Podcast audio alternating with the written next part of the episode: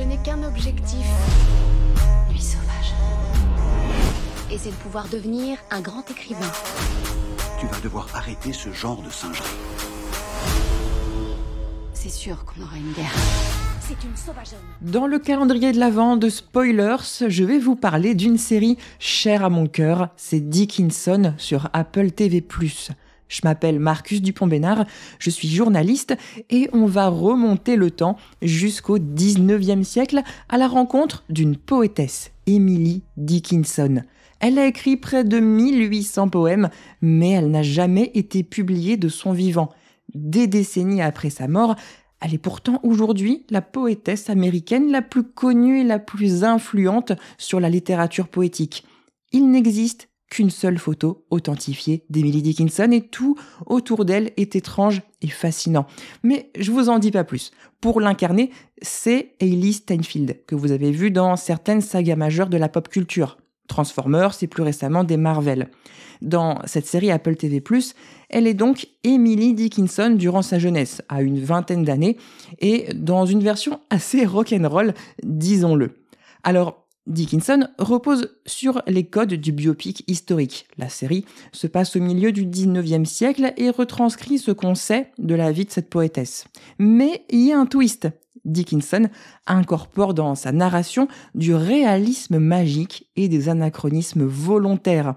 C'est ce qu'en fait toute sa beauté et toute sa singularité. Il faut savoir que la poésie d'Emily Dickinson est particulière dans sa façon de percevoir l'extraordinaire en toute chose ordinaire.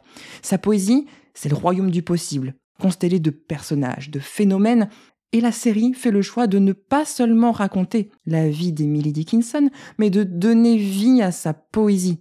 Le réalisme magique vient exprimer visuellement, esthétiquement les poèmes d'Emily Dickinson. C'est comme ça euh, qu'Emily sort de nuit dans une belle robe pour rejoindre une calèche où un gentleman l'attend.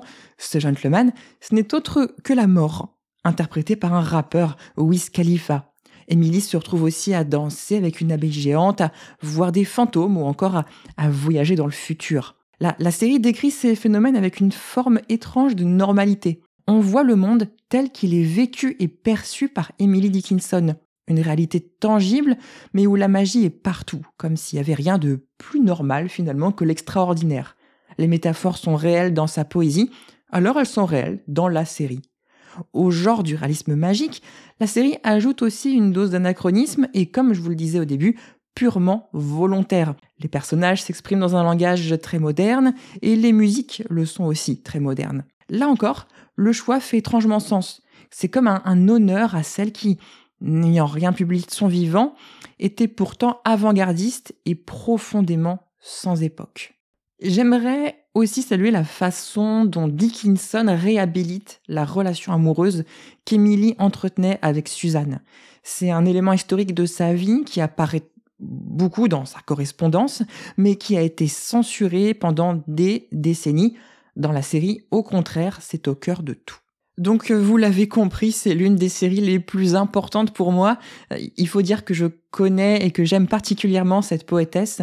J'ai créé une plateforme documentaire, emilydickinson.fr, qui lui est consacrée.